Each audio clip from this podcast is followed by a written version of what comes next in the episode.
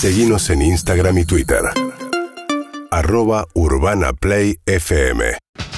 Bueno, muy bien, nos vamos a ir a Países Bajos. O sea, atención, Apa. porque esto no es Holanda. Entre otras cuestiones, queremos saber en qué momento Holanda dejó de ser Holanda. Porque hasta donde sabemos, además, la reina Holanda es la reina de los países. Es la reina de los Países Bajos. ¿Por quién va a hinchar Máxima? Por Holanda, si ella no es argentina. O por Países Co- Bajos. eh, Tuvo que renunciar a la Claro. nacionalidad argentina, claro, por supuesto. Soledad Santa Rosa es oyente, vive en, no por pronunciarlo, una ciudad chiquitita que está cerca de Rotterdam, en los Países Bajos. ¿Cómo estás, Soledad? Buen día.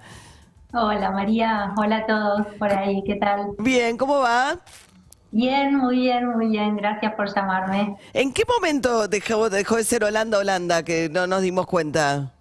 Bueno, en realidad eh, Holanda, Holanda hace muchos años que no es, el nombre oficial es Reino de los Países Bajos. Lo que pasa es que durante muchos años fue República de Holanda y Reino de- de Holanda, y hay una región que eh, ahora está dividida en Holanda del Sur y Holanda del Norte, que solía ser Holanda, y para muchos de los holandeses el país se sigue llamando Holanda coloquialmente, pero el nombre oficial es Reino de los Países Bajos. Ah, pero hasta hace poco competía en el Mundial como Holanda, ¿o no? Sí, porque mira, esto es eh, divertido. En 2019 hubo un, eh, un- un- una idea del gobierno de hacer como un rebranding del país. Como Ah. empezar a llamarlo por su nombre real. Por todas estas cuestiones que tienen que ver con la inclusión y que Holanda no es solo Holanda, que es más o menos un cuarto de todo el territorio del país, porque hay otras provincias. Eh, Utrecht es otra provincia, Zeeland, Groningen, hay un montón de provincias dentro de Países Bajos. Entonces, por una cuestión de, eh, de respetar la inclusión y también de promover el turismo en otras áreas y demás, el gobierno decidió salir con una campaña en 2019 para empezar a llamar al país como se llama oficialmente, que es Países Bajos. Pero te digo que mucha gente, muchos holandeses lo siguen llamando Holanda. Pero y ahora, por ejemplo, en lugar de holandés, los llaman a los habitantes o oriundos de los Países Bajos nederlandeses, ¿puede ser? Neerlandeses. Neerlandeses. Sí, pero eh, sí, es el nombre correcto, digamos, pero tampoco es incorrecto decir holandeses, es como una forma coloquial de llamarlos. La cuestión es que Holanda es solo una parte de Países Bajos, Pero ¿por qué el que habita Países Bajos se llama un neerlandés? Porque la tierra se llaman las tierras bajas, es toda un área que en el pasado tambibién incluyó parte de Bélgica. Llamémoslo los bajitos. Nederla- pero eso quiere decir la traducción de Países Bajos al holandés es Tierras bajas. Estamos no, pero por ¿cómo se dice en holandés? del mar acá. pero ¿cómo se dice en holandés? Nederlandse. Ah, ahí va, ok, ok.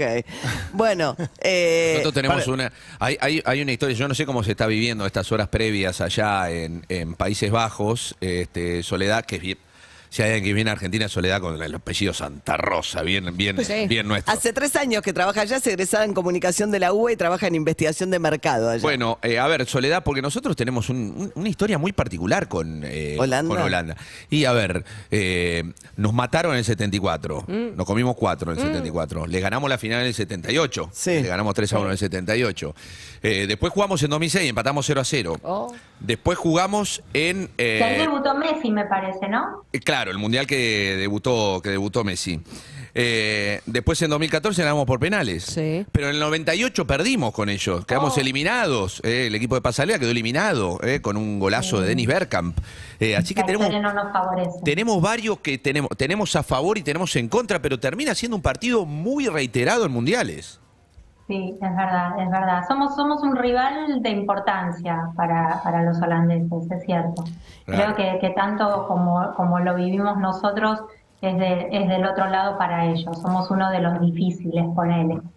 ¿Y, y cómo lo vive Holanda? Porque hablábamos el otro día con un oyente en Australia y veía crónicas allá que en Australia mucha bola no le daban entre la- el, el horario que caía de madrugada y que tampoco es un deporte tan importante el fútbol para los este, australianos. En Holanda sí están pendientes y a Máxima alguien le pide una prueba de fidelidad poniéndose la camiseta holandesa en el partido. No, no, no sé, mira, eh, lo que te puedo decir es que eh, es un país muy futbolero, muy futbolero, les gusta mucho, juegan mucho, son muy importantes los campeonatos locales y los campeonatos europeos, Pero lo que está pasando con este mundial en particular es que hay una suerte de boicot por el tema de Qatar. Mm. Eh, porque la verdad es que a mí me llamó la atención, porque siendo un país tan futbolero no se ve nada, no se ven banderas, obvio que no se escuchan los goles, no se gritan los goles, y empecé a averiguar un poco qué pasa y resulta que hay una suerte de boicot por el hecho de que se esté realizando en Qatar. Obviamente los futboleros lo miran y lo siguen y la gente sigue los resultados y demás, pero no están en, en las primeras planas de los diarios y obviamente no es tan relevante como es para nosotros. Creo que en pocos lugares del mundo. Nosotros y Brasil somos los que tenemos esa pasión y esa locura por el mundial. Eh, pero acá, por más de que es un deporte muy, muy importante, el mundial está un poquito aplacado. Claro. Bueno, ¿y cómo está la economía holandesa? Bueno, eh, en general bien, están con la sorpresa de una alta inflación, 17%, que es un montón para un país como este. Claro. Eh, y además los precios de la energía, va a ser un invierno complicado. Eh, así que se espera un poquito de recesión, pero no deja de ser un país rico y yo creo que la, la- la van a surfear. Va a estar un poco difícil, un poco este, detenida la actividad económica, pero eh, van a salir adelante. Como Las siempre. tarifas, Soledad, ¿cómo son? ¿Cuánto, se, ¿Cuánto cuesta calefaccionarse?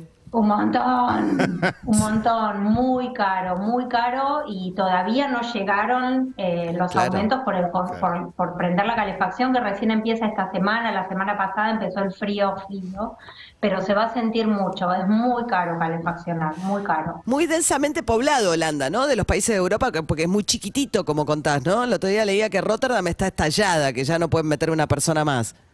Todas las ciudades grandes están estalladas, hay un problema habitacional muy grande, es difícil eh, conseguir casa, es difícil conseguir para alquilar. Eh, sí, es un país muy chiquito y viene mucha gente, vienen muchos estudiantes.